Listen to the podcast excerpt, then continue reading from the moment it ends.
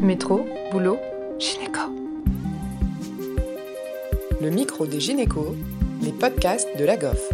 Chères auditrices, chers auditeurs, bonjour et bienvenue sur la chaîne podcast de la GOF, le micro des gynécos. Aujourd'hui, Léa reçoit le docteur Géraldine Giraudet, gynécologue obstétricienne de formation spécialisée en chirurgie gynécologique bénigne, notamment dans les fibromes utérins, pour lesquels elle réalise des hystérectomies par vénote, objet du sujet du jour. Praticien hospitalier à Jeanne de Flandre pendant 14 ans, elle est maintenant installée en libéral à la polyclinique du Bois à Lille. Ce podcast est sponsorisé par Applied Medical, société médicale de nouvelle génération spécialisée en technologie de pointe pour la chirurgie mini-invasive, notamment via le Vénote. Bonjour docteur Giraudet, aujourd'hui on se rencontre pour parler d'une innovation en termes de chirurgie gynécologique euh, qui est la célioscopie par voie vaginale grâce à la technique Vénote.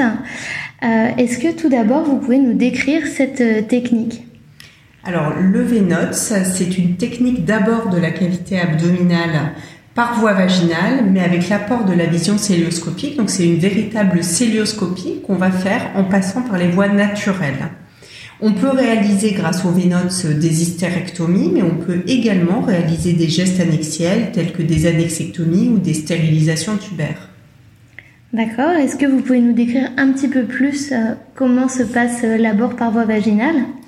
Donc, par exemple, pour l'hystérectomie, on va faire les premiers euh, temps chirurgicaux de l'hystérectomie vaginale jusqu'au niveau des artères utérines. On va ouvrir le cul-de-sac vésico-utérin antérieur et le cul-de-sac de Douglas ce qui va nous permettre de mettre en place un dispositif, dispositif qui comprend un écarteur orthostatique, un, écarteur d'Alexis. On va donc mettre en place ce dispositif d'Alexis, ce qui va nous permettre ensuite d'aller fixer une plateforme en gel sur ce dispositif d'Alexis cette plateforme va être située vraiment au niveau périnéal et à travers cette plateforme, c'est comme une plateforme de monotrocar, on va pouvoir mettre en place notre trocar pour insérer notre optique, insérer nos instruments, nos pinces et donc insuffler via cette plateforme de façon à réaliser une, une véritable célioscopie mais par les voies naturelles. Et donc quels sont les avantages de cette nouvelle technique? Alors l'avantage majeur de cette technique, c'est tout d'abord de pouvoir opérer les patients même avec des gros utérus par les voies naturelles.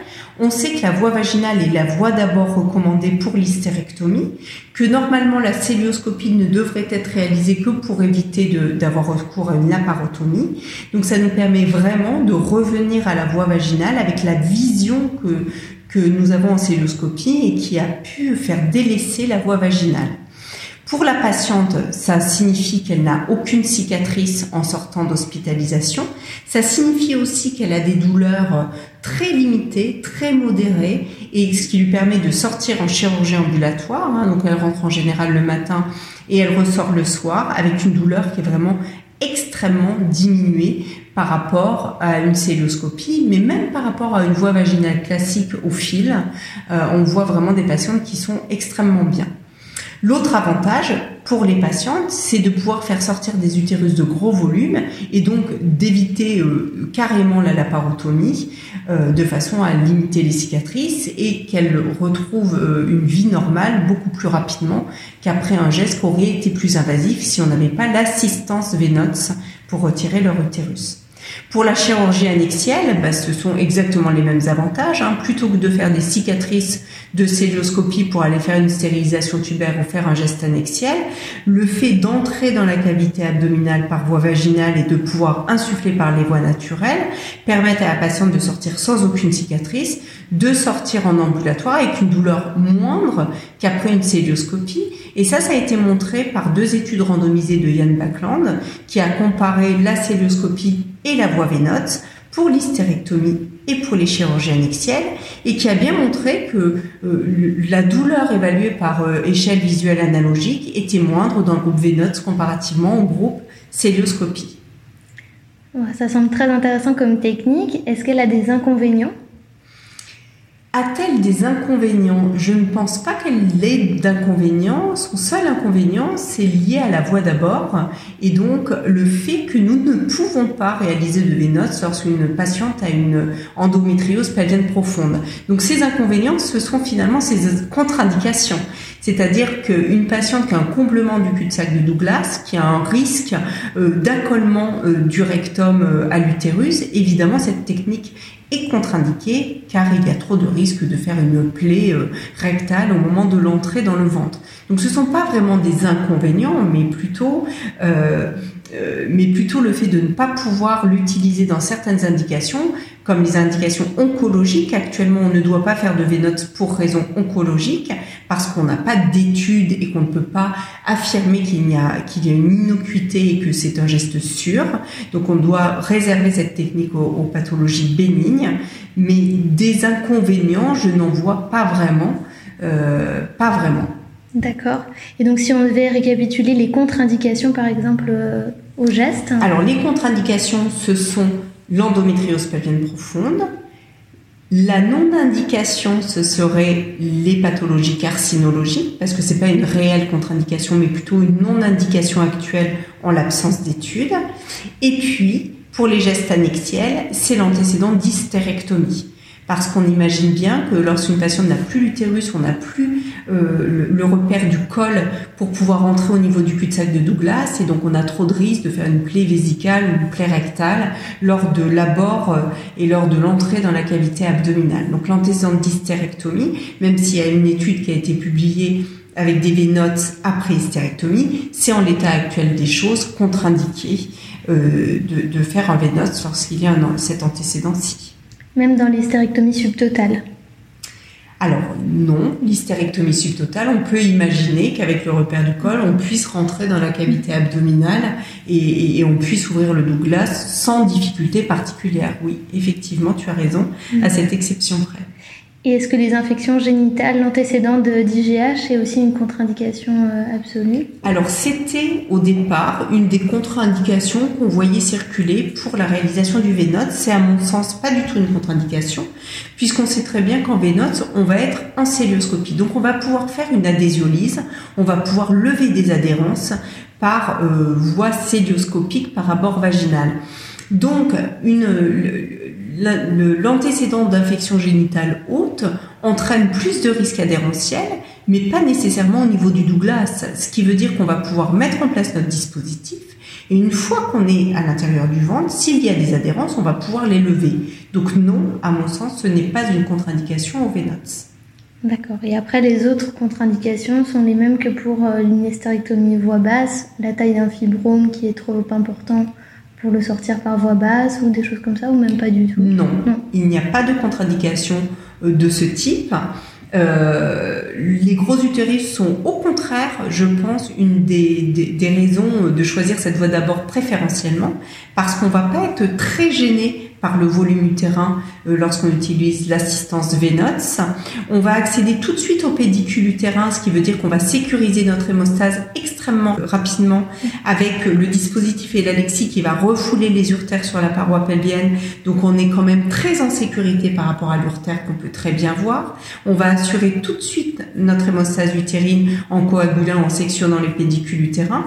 Et puis très rapidement, on va être également sur les pédicules annexiels. Et le morcellement de l'utérus va se faire une fois que toutes les coagulations sont faites et qu'il n'y a plus de risque de saignement. Donc contrairement à la voie vaginale classique, l'avantage c'est qu'on morcelle quand toutes les hémostases sont faites, donc on n'a plus de saignement et pas de saignement, alors qu'une voie vaginale classique, on va commencer à morceler le gros utérus avant d'avoir fait les pédicules annexielles, donc on a toujours un petit stress de saignement au-dessus de ce qu'on est en train de morceler, et souvent il y a quand même pas mal de saignement sur les gros utérus par voie vaginale classique. Comparativement à la célioscopie, le Vénox présente aussi un avantage dans ces gros utérus parce que on accède justement tout de suite aux utérines. Alors que par voie célioscopique, on accède d'abord aux très volumineux utérus. Notre caméra tombe sur le volume de l'utérus, qui complique l'accès au pédicule utérin et ce qui complique également euh, les choses par rapport à l'urtère. Parce que ces gros utérus, l'utérine va être plus ou moins collée à l'urtère, il va falloir manipuler l'utérus et c'est là qu'on a un risque urétéral. Donc, par rapport à la célioscopie, je trouve que c'est également un avantage majeur de réaliser un VNOT lorsqu'on a un gros utérus. Donc, c'est surtout pas une, une contre-indication, mais au contraire, je dirais même une indication préférentielle euh, de voie d'abord. D'accord. Et donc, est-ce que vous laissez le choix à la patiente maintenant d'un abord euh, abdominal ou vaginal ou volubre Alors, je ne laisse pas le choix dans la mesure où je ne vois pas quel argument peut faire choisir une voie célioscopique. Quand on a le choix entre cicatrice ou pas de cicatrice et euh, moins de douleur versus plus de douleur et ambulatoire versus probabilité d'hospitalisation, parce que je ne dis pas que on ne peut pas sortir en ambulatoire après une hystérectomie célioscopique. Hein. Euh, c'est pas vrai, je le fais moi-même, je fais sortir mes patientes en ambu, mais on a quand même un taux de conversion vers l'hospitalisation classique qui est plus grand euh, que comparativement à une voie vaginale ou une voie vénote. Donc, dans cette mesure-là, je ne, leur, je ne les informe pas de la possibilité de faire une célioscopie parce que quel argument je pourrais leur donner pour choisir la voie célioscopique? Je n'en ai aucun. Donc pour moi, le bénéfice de la patiente, ben, il est réel quand on peut lui apporter euh, tous les bénéfices que je viens de citer. Et je n'ai pas de, je n'ai pas de raison de leur parler de la voie célioscopique. Alors je leur dis toujours qu'il y a un risque que je convertisse en célioscopie, évidemment, s'il y a une difficulté, un saignement, un gros utérus que je n'arrive quand même pas à retirer par les voies naturelles, et également qu'il y a toujours un risque de laparotomie en raison de difficultés particulières. Donc je les informe plutôt d'un risque de célioscopie plutôt que d'une alternative célioscopique. D'accord, et maintenant plus sur la technique, est-ce que vous auriez des trucs et astuces, vous, de votre pratique et de votre expérience à nous faire euh, partager? Alors j'en ai plein. Il est très difficile de, parler technique chirurgicale et de vous décrire des trucs et astuces oralement sans support visuel. Euh, mais je vous invite à venir vous faire vous former au VNOTS à Lille ou dans les centres formateurs pour qu'on puisse vous donner tous les trucs et astuces. Sur l'hystérectomie, je pense que ce qui peut poser difficulté lors des premiers cas, c'est la mise en place du dispositif certaines personnes ont vraiment du mal à insérer euh, l'écarteur d'Alexis et donc à débuter euh, le Vénots. Euh, ce qui est très important, c'est d'absolument avoir sectionné complètement les ligaments utérosacrés et de n'avoir plus que l'utérine, l'utérine et donc les tissus paramétriaux lorsqu'on met en place le dispositif. Si vous n'avez pas parfaitement bien sectionné les utérosacrés, le dispositif va ressortir et donc il va être difficile de le mettre en place. Ça complique les choses. Euh, quel autre truc et astuce? D'être bien formé à la voie vaginale. Parce que le, la partie célioscopique ne vous posera aucun souci. On est tous très bien entraînés à la célioscopie. Ce qui peut être difficile, c'est les premiers temps de la voie vaginale, parce que malheureusement, comme il y avait de moins en moins d'hystérectomies vaginales effectuées par les, dans les services, on n'a pas été très bien formé à la voie vaginale. Donc se former au premier temps de la voie vaginale est tout à fait, euh, tout à fait important. Notamment sur les utérus cicatriciels, j'imagine que la partie euh, antérieure peut être un petit peu euh, stressante. Alors c'est toujours ce qu'on dit. On dit toujours, et c'est un gros argument des célioscopistes, oui mais en célio, on voit, on ouvre sous contrôle de la vue, on a moins de risques. C'est faux. Même sur un utérus cicatriciel, on peut faire une voie vaginale, on n'a pas plus de risque vésical sur une voie vaginale que sur une voie célioscopique. C'est pas parce qu'on voit la vessie au-dessus qu'on ne va pas faire de trou dedans. Et la preuve en est, il y a plus, presque plus de risques, c'est surtout à cause du risque urétéral, mais plus de risques de plaie du tractus urinaire en célio qu'en voie vaginale. Après, ça demande un petit peu d'expérience. Comme ça demande de l'expérience de réaliser une ouverture du cul-de-sac vésico-utérin par cellule lorsqu'on a un utérus double ou triplement cicatriciel.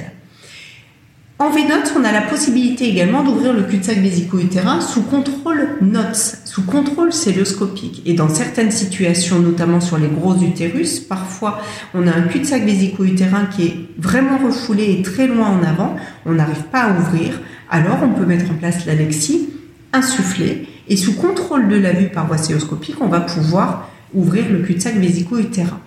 Donc, ce n'est pas euh, réellement un souci et un risque particulier que ces adhérences vésico-utérines, même en cas d'antécédent césarienne.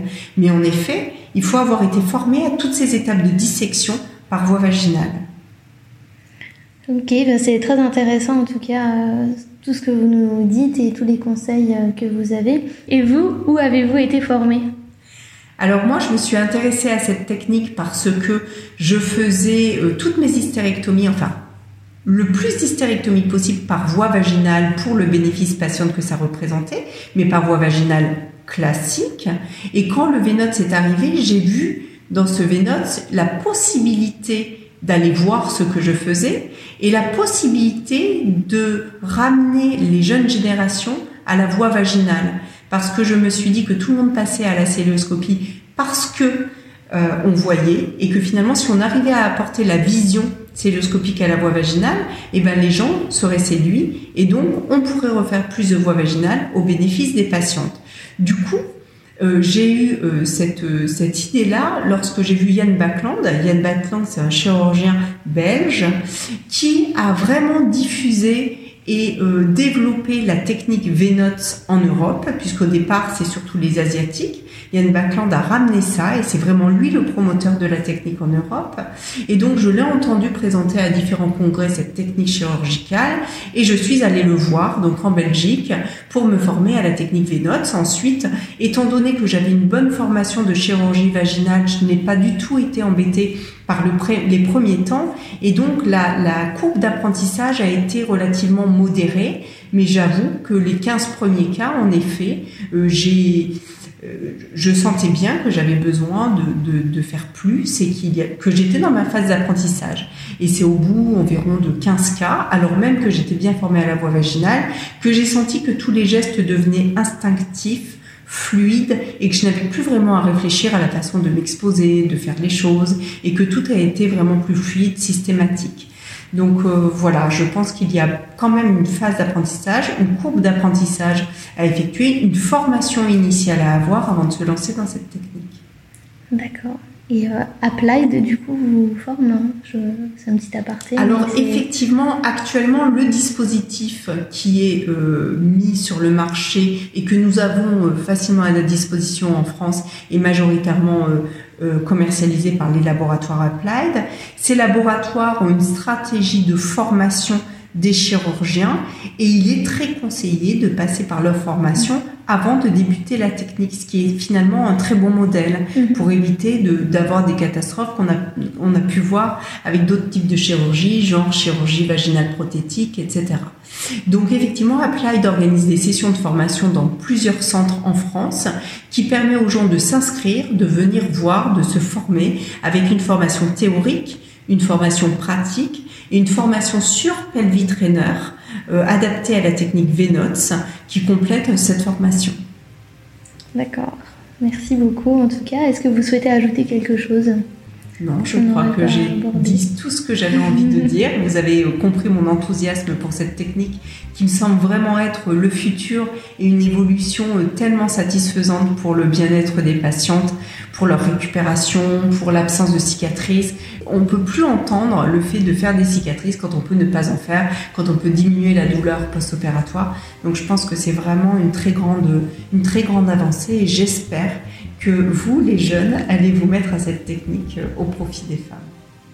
Merci beaucoup, docteur Giraudet. Merci à tous de nous avoir écoutés aujourd'hui. Rendez-vous la semaine prochaine pour un nouvel épisode. Vous retrouverez toutes les ressources et références de ce podcast dans la description et surtout, n'hésitez pas à vous abonner à la chaîne, à lui accorder 5 étoiles, voire même à en parler autour de vous. Métro, boulot, gynéco.